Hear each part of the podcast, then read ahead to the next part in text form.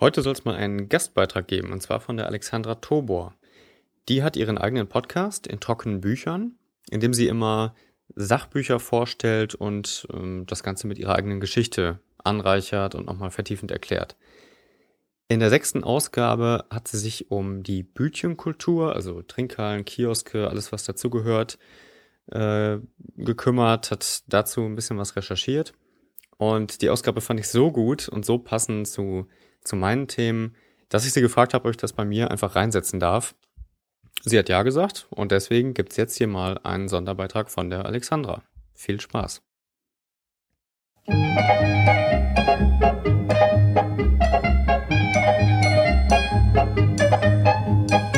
In trockenen Büchern.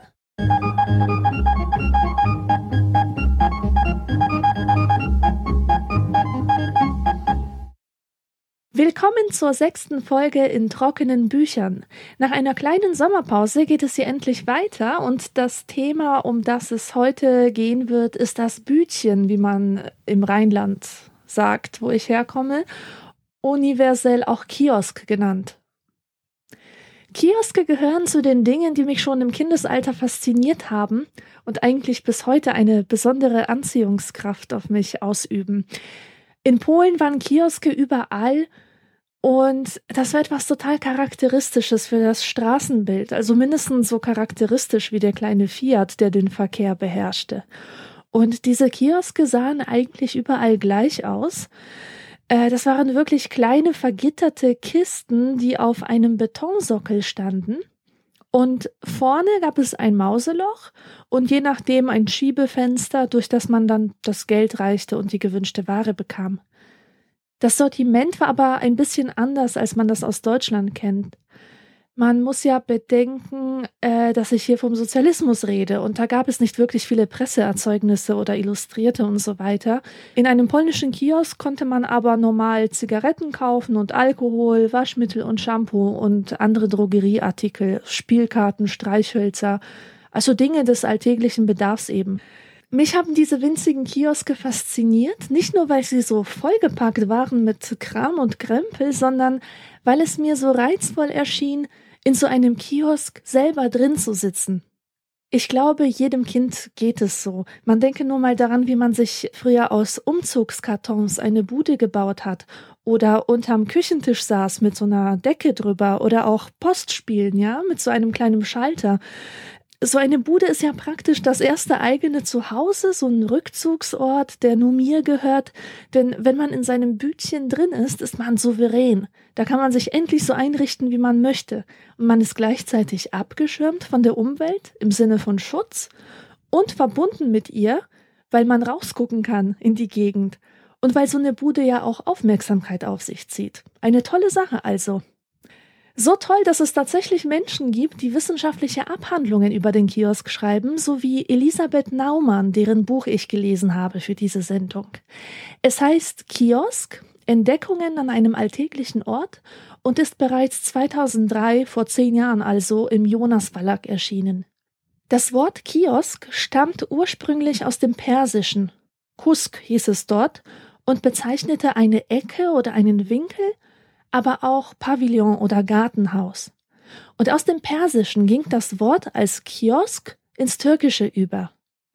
Orientalische Paläste hatten häufig einen erkerartigen Vorbau und den nannte man auch Kiosk.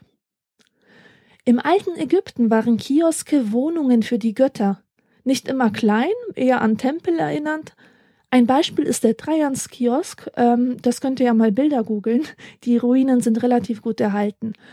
Im islamischen Kulturraum hatten Kioske nicht diese Funktion, dass damit Götter verehrt wurden, sondern dienten profanen Zwecken, und zwar als Gartenpavillons in den Parks und Palastanlagen, und ähm, sie wurden vom Sultan und seiner Familie privat genutzt. Und eine osmanische Sonderform des Kiosk ist das Brunnenhäuschen. Das waren kleine Wasserhäuschen aus Stein mit einer vergitterten Fensteröffnung und innen drin saß ein Diener, der Trinkwasser ausschenkte. Und die Vorübergehenden, die von diesem Angebot Gebrauch machten, waren zu einer Spende verpflichtet, die religiösen oder sozialen Zwecken zugute kam. Diese Brunnenhäuschen waren also Stiftungsobjekte und auch eine Art soziale Einrichtung, und das schon im 15., 16. Jahrhundert wohlgemerkt. Erst im 18. Jahrhundert kommt der Kiosk nach Europa und zwar wird er in den Landschaftsgärten als Gestaltungselement eingesetzt. Der englische Landschaftsgarten ist eine neue Form von Garten, äh, den man auch als Gegenreaktion auf die symmetrischen Gärten im Barock verstehen kann, wo wirklich alles den Stempel der Unterwerfung der Natur durch den Menschen trug. Der englische Landschaftsgarten hängt mit der romantischen Strömung zusammen, die sich von diesen ganzen künstlichen Ordnungen befreien wollte und deshalb wird da gerade das Unregelmäßige und Mannigfaltige und Wild und Freiwuchernde betont. Und in diesen englischen Landschaftsgärten findet man häufig sogenannte Staffagebauten. Also Kleinarchitekturen, die quasi als Deko in der Natur herumstehen, um eine besondere Stimmung zu erzeugen. Und da gab es Zitate aus der abendländischen Architektur, kleine Tempel und Kapellen, äh, oft sogar künstliche Ruinen. Es kamen aber auch exotische Formen aus China und dem vorderen Orient hinzu, äh, wie Teehäuser und Pagoden, kleine Moscheen, Pyramiden, Türmchen und natürlich auch die Kioske, die in den Bauplänen auch als Lustpavillons bezeichnet wurden. Erst in der zweiten Hälfte des 19. Jahrhunderts wird der Kiosk zum Verkaufshäuschen umfunktioniert. Die Kioske findet man jetzt nicht nur in herrschaftlichen Gärten, fernab der Zivilisation, sondern mittendrin in den Großstädten und in den Ballungszentren der Industriegebiete, wo er zu einer Dienstleistungseinrichtung wird. Diese neuen Kioske waren aus Holz und sehr hübsch anzusehen. Sie standen in den Fußgängerzonen, auf Bürgersteigen, am Rande von öffentlichen Plätzen und auch in öffentlichen Grünanlagen. Und diese Kioske nannte man Trinkhalle, weil es darin Getränke zu kaufen gab. Diese Form wurde auch im Ausland kopiert. In Paris zum Beispiel äh, gab es die, wo sie ebenfalls den deutschen Namen Trinkhalle trugen. Die meisten Trinkhallen wurden in Frankfurt am Main errichtet, in Hamburg, Bremen, Aachen und auch in ganz großer Zahl im Ruhrgebiet, das man ja heute noch mit Bütchen assoziiert. Und in Frankfurt hießen sie übrigens Wasserhäuschen. Um die Mitte des 19. Jahrhunderts wurden in vielen Badeorten Versuche unternommen, einfaches Quellwasser mit Kohlensäure anzureichern und Mineralwasser in großen Mengen herzustellen. Die Fabrikanten der Mineralwasser waren oftmals auch Inhaber der Trinkhallen, wo sie die Produkte in Umlauf bringen konnten. Und nach und nach wurde dieses Angebot erweitert durch Tee, Kaffee, Milch und so weiter und vor allem auch durch sogenannte Brauselimonaden, also Mineralwässer mit entsprechenden Geschmackszusätzen. Die Limonaden wurden in kleinen Mengen und relativ günstig verkauft, waren also eine ideale Erfrischung, wenn man unterwegs war. Das war aber nicht der einzige Zweck von Trinkhallen, den Umherflanierenden mit Erfrischungsgetränken ein schönes Leben zu bereiten. Mit Trinkhallen sollte auch die Trinksucht, der Alkoholismus bekämpft werden. In der Frühphase der Industrialisierung wurde in den Fabriken Brandwein an die Arbeiter ausgeschenkt, weil man das damals für ein stärkendes und nahrhaftes Getränk hielt. Und als das dann im Alkoholismus der Fabrikarbeiter ausartete, gab es große Proteste von der Öffentlichkeit, von den Kirchen. Diese Proteste haben dazu geführt, dass in den Fabriken keine alkoholischen Getränke mehr rausgegeben werden durften. Stattdessen wurden Trinkhallen aufgestellt und statt Schnaps gab es kostenlos Milch oder Selterswasser. Also auch hier wieder, wie schon beim türkischen Brunnenhäuschen, der Kiosk als soziale Einrichtung. Bald wurde das Warensortiment an den Trinkhallen erweitert, allerdings im begrenzten Maß. 1922 zum Beispiel durften im Ruhrgebiet laut Gesetz verkauft werden kohlensaure Getränke, Kaffee, Tee etc., Schokolade, Bonbons, Konfekt, Kuchen, Obst in kleinen Mengen, belegte Schnittchen, Zigarre und Zigarette zum sofortigen Genuss auf der Stelle. Nicht alle hielten sich an die Begrenzungen und erweiterten das Sortiment, wie sie lustig waren. Das wiederum wurde aus sozialen Gründen stillschweigend geduldet, weil nämlich die Inhaber der Trinkhallen meistens kriegsbeschädigte oder sonstige bedürftige Personen waren, für die das Betreiben einer Trinkhalle die einzige Arbeit war, die sie überhaupt ausüben konnten. In einem Rechtsgutachten werden die Kioske sogar als Versorgungsstelle für beschränkt erwerbsfähige Personen bezeichnet. Und bald wurde in den Trinkhallen tatsächlich alles Mögliche verkauft.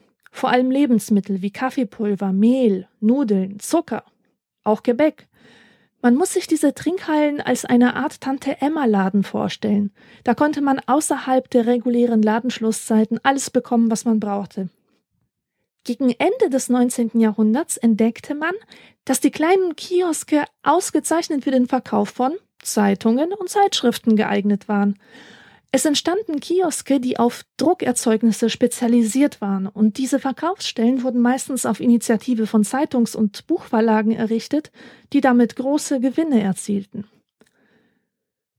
Das war aber auch eine gute Zeit für die Zeitungsverlage. Die Leute hatten ein großes Bedürfnis, sich über das aktuelle Weltgeschehen zu informieren, und sehr viele neue Druckerzeugnisse drängten auf den Markt. Und so entstand der Zeitungskiosk. Das waren meistens sehr putzige und märchenhaft anmutende Häuschen mit Zwiebeldächern und Kuppeldächern und pseudogotischen Dachreitern und so weiter. Und auch orientalische Gestaltungselemente waren sehr beliebt.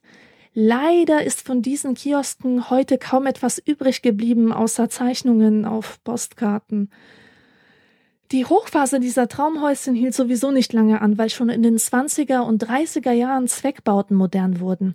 Die Kioske hatten jetzt flache Dächer, große praktische Fensterflächen für die Werbung und die Funktionalität stand im Vordergrund. In der Nazizeit verschwanden sämtliche Kioske aus dem Straßenbild. Man kann sich auch gut vorstellen, dass nach der Gleichschaltung der Medien zumindest an Zeitungskiosken kein Profit gemacht werden konnte. Die ersten Kioske nach dem Krieg tauchen erst nach der Währungsreform von 1948 auf. Das waren Buden, die in Eile zusammengezimmert wurden und in denen man für die D-Mark West vieles kaufen konnte, was man so lange entbehren musste. Bohnenkaffee etwa oder Schlagcreme, Brühe und Zigarren. Es wurden aber auch Dienstleistungen angeboten. Wenn über einem Kiosk Fototreff stand, konnte man dort Passbilder anfertigen lassen. Die Bütchen wurden auch genutzt, um Suchanzeigen und Tauschgebote daran zu veröffentlichen. Und mit dem Wirtschaftswunder konnte sich alles wieder entfalten. Es gab wieder ein breites Spektrum von Presseerzeugnissen, Boulevardblätter, Illustrierte und wie wir wissen, ging es auch in allen anderen Bereichen bergauf. Und am Ende dieser Kioskgeschichte steht der Kiosk, wie wir ihn heute kennen. Ein Quader oder ein würfelförmiger Kasten oder ein Rundbau begehbar und unbegehbar. Es gibt im Grunde sehr viele verschiedene Bauformen. Auf jeden Fall erkennen wir den Kiosk auf den ersten Blick als Kiosk. Draußen stehen oft doppelseitige Werbetafeln, die für Eis oder Zeitungen werben.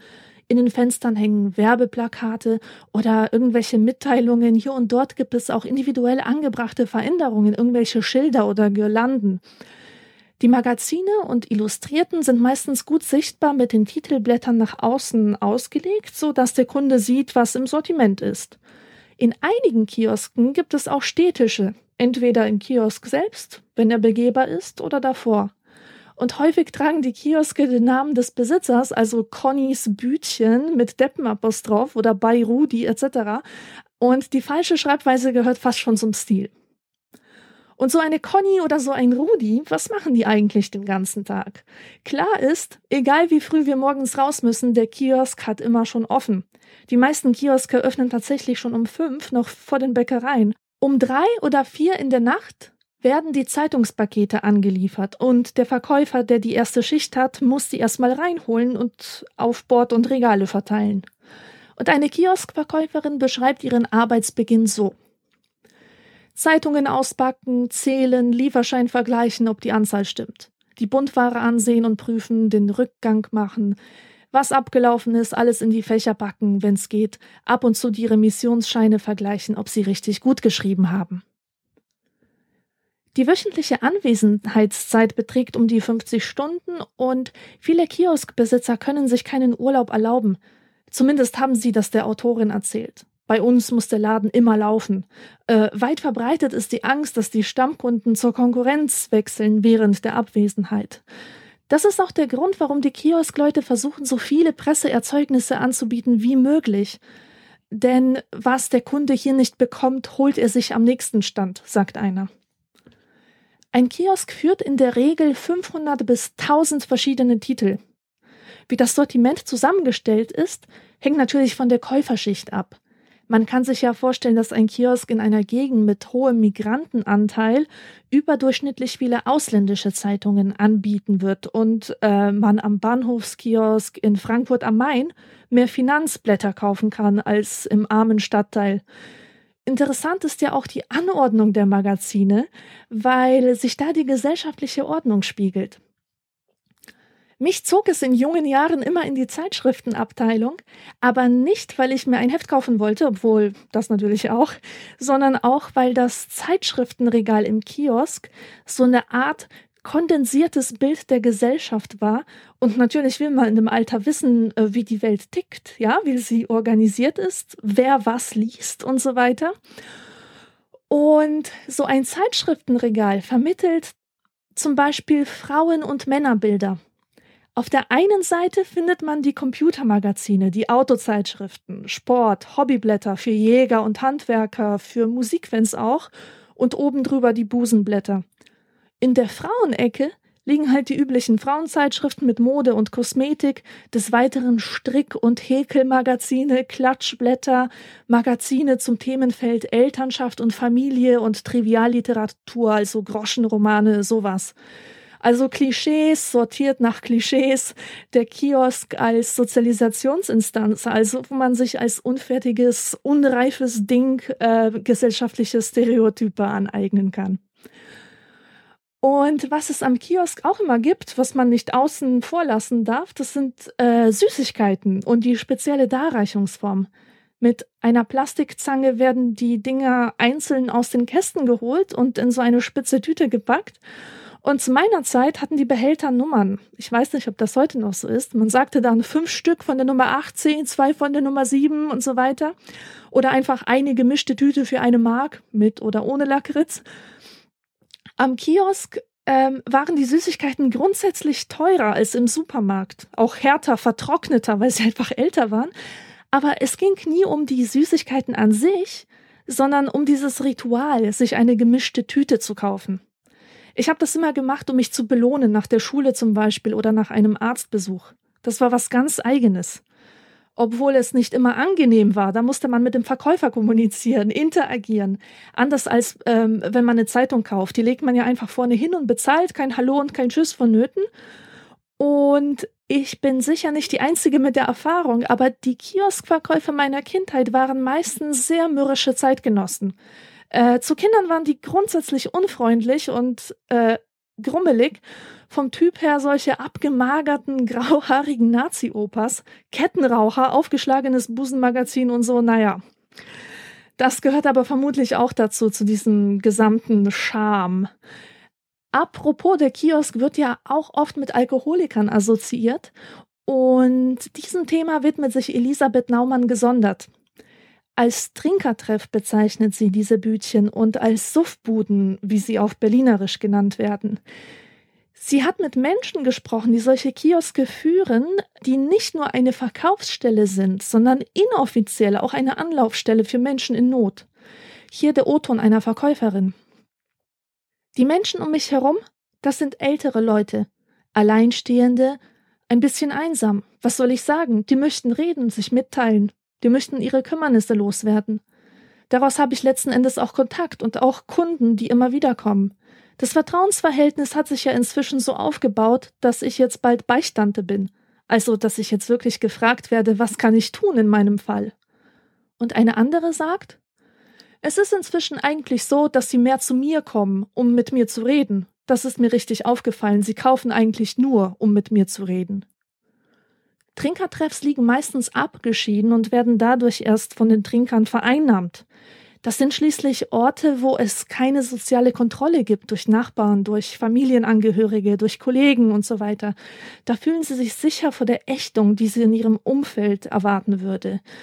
Sie treffen sich am Kiosk mit gleichgesinnten Alkoholikern und das ist wichtig für ihre soziale Identität, weil dieses gemeinsame Stigma ihnen hilft, mit der Resignation fertig zu werden, auch wenn es natürlich das Problem des Alkoholismus nur verstärkt, statt es aus der Welt zu schaffen. Und zuletzt habe ich hier noch etwas Köstliches über einen weiteren Kiosktyp, dem sich Elisabeth Naumann sehr ausführlich widmet. Und das ist der Imbisskiosk. Also die Currywurstbude, die Pommesbude und der Hähnchenstand, sowas.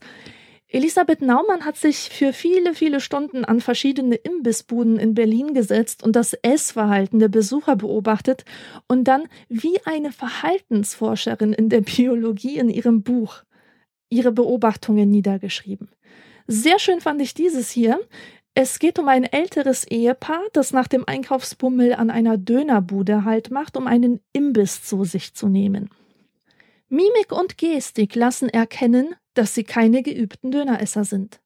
Während sich der Mann durch weites Öffnen des Mundes und kräftigen Biss in das kompakte Konglomerat aus Fladenbrot, Salat, Joghurtsoße und Fleischstückchen der Herausforderung der Situation stellt und sie einigermaßen meistert, wählt die Frau eine andere Bewältigungsstrategie. Sie zerlegt den Döner-Kebab in seine Bestandteile, isst etwas Fleisch und einige Salatschnipsel mit den Fingern, holt sich dann eine Plastikgabel und verzehrt das Ganze wie ein Tellergericht. Das von der Soße durchsuppte Brot befördert sie nach Beendigung der Mahlzeit mit spitzen Fingern und unter Zuhilfenahme einer Papierserviette in den Abfalleimer. Etwas ungern, wie man sieht, gehört sie doch zu der Generation, die noch dazu erzogen wurde, nichts wegzuwerfen, schon gar nichts Essbares. Ja, sehr amüsant liest sich das. Leider weiß ich, dass Soziologen wirklich so schreiben. Da ist also nicht unbedingt wirklich Humor im Spiel. So, an dieser Stelle haben wir genug über den Kiosk erfahren, denke ich. Er gehört zum Großstadtleben, ist ein selbstverständlicher Teil unserer Alltagskultur. Wir haben gesehen, dass er nicht nur materielle, sondern auch emotionale Bedürfnisse des Menschen stillt. Er ist eine Dienstleistungseinrichtung und eine soziale Einrichtung und er ist ein Spiegel gesellschaftlicher Trends. Ein rundum facettenreiches und bemerkenswertes Phänomen also. In diesem Sinne hoffe ich, dass ihr äh, nicht mehr gedankenlos an Bütchen vorbeigeht, sondern genauer hinschaut, um das Besondere zu entdecken. Kiosk, Entdeckungen an einem alltäglichen Ort heißt das Buch von Elisabeth Naumann und es ist 2003 im Jonas Verlag erschienen. Musik